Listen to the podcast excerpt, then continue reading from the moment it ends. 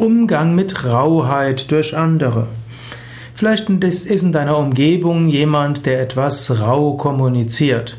Und eigentlich bist du ein, ein sensibler oder eine feinfühlige. Du hättest gern, dass man ruhig und freundlich, höflich miteinander umgeht und dass man merkt, wie das auf die anderen wirkt. Und in deiner Umgebung ist ein richtiges Raubein. Aber lerne den anderen so zu akzeptieren, wie er ist. Manche Menschen sind rauer, manche sind sensibler und das ist ja das Schöne an der Mensch, an den Menschen, dass sie so unterschiedlich sind. Wenn jemand etwas rauer ist, dann nimm das zur Kenntnis und wisse, er wird auch etwas burschikoser und etwas rauer kommunizieren. Das ist okay. Auch in unterschiedlichen sozialen Kontexten sind manchmal unterschiedliche Kommunikationsweisen angebracht. Auch das erkenne einfach, ja, so ist es. Also etwas Rauheit muss ja nicht falsch sein. Es gilt zu lernen, mit unterschiedlichen Menschen umzugehen.